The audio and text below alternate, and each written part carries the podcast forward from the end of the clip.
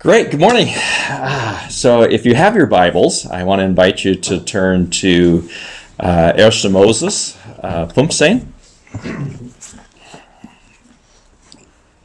So, very beginning. It's been a the month of August. I had the opportunity to prepare six talks out of the life of Abraham. Hello, Salome. Yeah. That's you. So I was able to uh, have the privilege and, and joy of preparing six talks out of the life of Abraham. Uh, Abram to begin with, and Abraham uh, as God changed his name. Uh, and uh, it was a great learning experience for me. Uh, it was, you know, I've, I've studied Abraham before, I've read the stories, but just to get into the text and, and really uh, explore it some more was just a real encouragement. Uh, Sven didn't say that I lived in the Czech Republic for five years and, and I began to learn Czech there. And so that was in the 90s. Uh, I was in the Czech Republic, so living in Havířov with Dave and Connie Patty. So, um, so that's how I know all those people in Czech. So that's fun. But I but I did have to leave my home country, and uh, I grew up in Southern California, uh, close to the ocean. Uh, and the mountains and the desert it was all right there together. It was a I had a wonderful childhood, uh, and went to Bible college, and and uh, but it was a 15 minute conversation with uh, my good friend Dave Patty, in Heidelberg, Germany, at the American Military Burger Bar, uh, and uh, uh, and he says I'm going to a Bible school in Oregon. Uh, I think it's a great school. I think you should consider going there. I said I'd never heard of it, but I'll think about it. And so I went back and I worked for a year, but I kept thinking about it, and so I applied and I ended up uh, going to school at Multnomah in Portland, Oregon.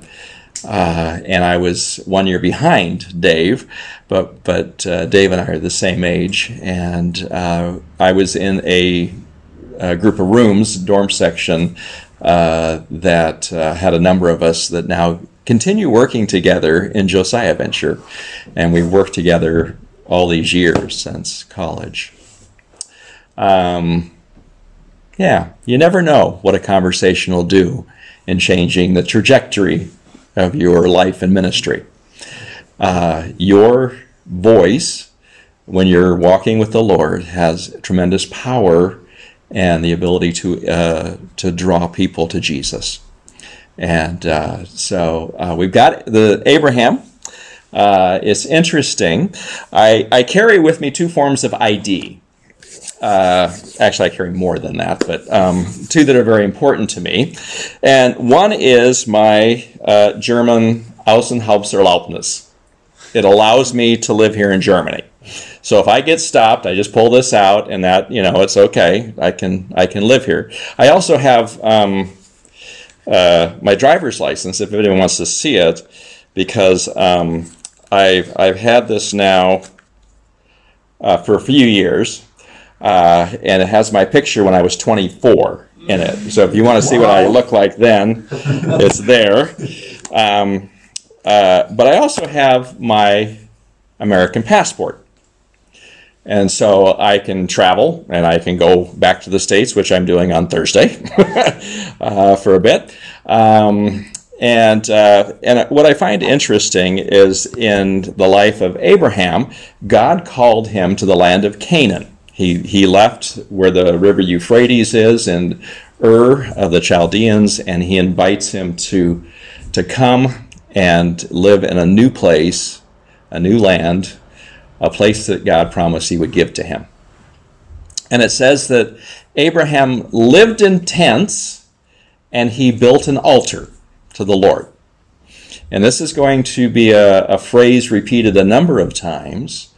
Uh, and uh, it's what I find fascinating is that it pictures that, like my Aufenthaltserlaubnis here, says that I'm a resident of Germany.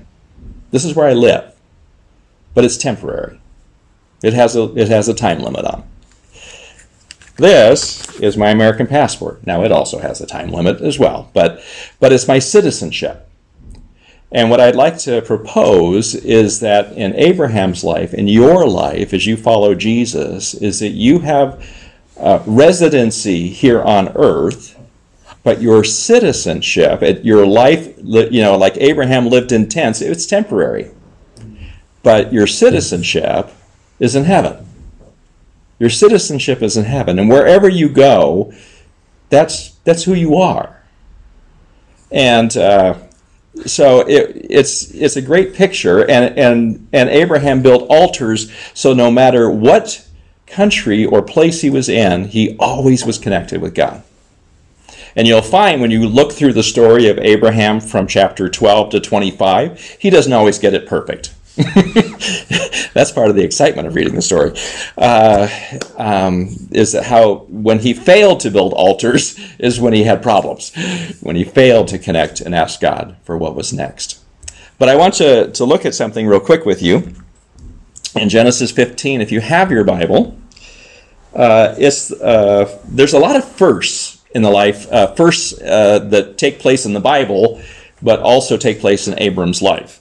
And uh, the, one of these is it's uh, verse 15, uh, chapter 15, verse 1. After this, the word of the Lord came to Abram in a vision. And that phrase, the word of the Lord, is repeated almost a hundred times in the Old Testament. And so this, this picture is that the Lord is communicating directly to Abram. And he, uh, he says, uh, Do not be afraid, Abram. So what do you notice about that first phrase that he uses? Do not be afraid, Abram. He might have been afraid. might have been afraid. Yep. Yep. I'm sure he was a little concerned. God had made him a promise that he would be the father of, you know, uh, he'd have he'd have children, and he he didn't. So, yeah. So don't be afraid. What else do you notice about that?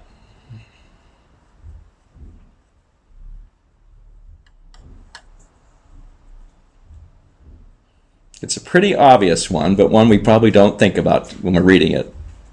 He says, Don't be afraid, Abram. He uses his name, he knows who you are. And he's telling you, telling Abram, not to be afraid. And then he uses two phrases I am your shield and your very great reward. I am your shield and your very great reward. Observation of that? What's he communicating? He's protecting him. Protecting him. Yeah. I'm protecting you. Mm-hmm. Second one. Your very great reward. He's giving him kind of worth. Okay. Giving him worth. And also a, a promise of provision that he's going to take care of his needs. Yeah. That he's he's saying you're valuable and I want to take care of you. So you have both protection and provision. Those two things. But then you go on and it says, But Abram said, Sovereign Lord, what can you give me since I remain childless? And the one who will inherit my estate is Eliezer of Damascus. And Abram said, You have given me no children, so a servant in my household will be my heir. And this is, Abram waited 25 years from the time of the first promise to the time that Isaac was born. 25 years is a long time to wait. Some of you haven't even lived 25 years yet. Am I guessing that right?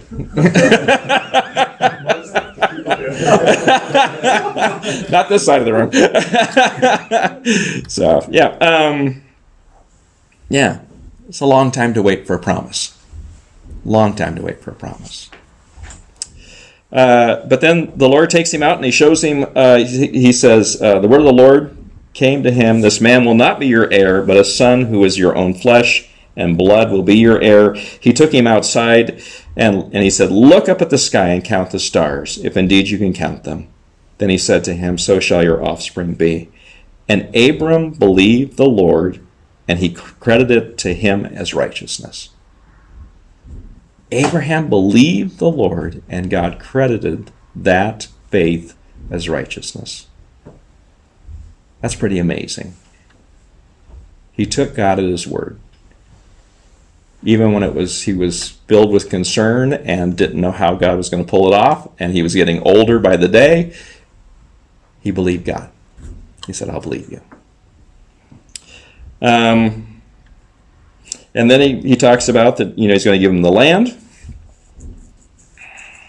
And he says, How am I going to know you're going to do this? And then he makes a, then, then the Lord takes him through a process of making a covenant. And it's, it's a very interesting one. It was very bloody.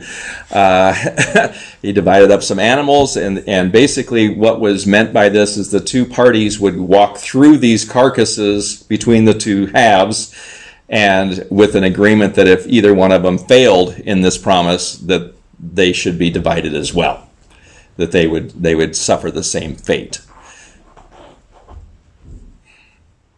And what I love about this is because God is making a promise and he's and it's taking 25 years to get it done, is that he goes on, and I want you to see two things here. Then the Lord, verse 13, then the Lord said to him, Know for certain that for 400 years your descendants will be strangers in a country not their own, and that they will be enslaved and mistreated there.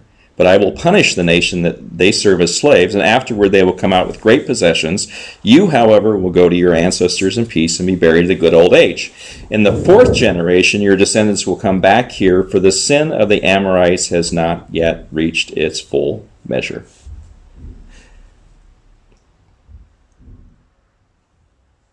What in the world?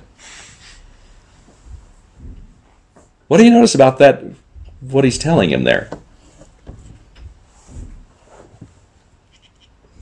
What do you learn about God?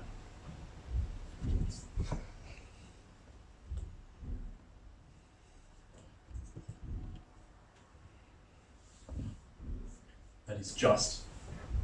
Okay, that he's just. Mm-hmm. Mm-hmm. He is just. He's also extremely patient. And I think it's very interesting is oftentimes is that God, you know, elsewhere we see that God, you know, doesn't want anyone to perish, but all men to come to salvation. But in but it is still part, you know, it's a calling by him and it's a choice by us. And so that's that's a key piece is that with the Amorites, God was willing to be patient. You know, if you had you have the story of Jonah and the Ninevites. They repented. Jonah was so unhappy about that. They repented and they had another hundred years. That generation was saved. We don't know what the people around us, the time frame that they're in. But if they repent, there's salvation. And that's so cool. So, and then the fact that he tells him for 400 years, that's a long time. But it also shows that God has a plan, that he knows what's happening. He's not surprised by any of this coronavirus or anything that we're facing right now. He's at work. He is bringing about his kingdom for his glory, and he's inviting us to be a part of it.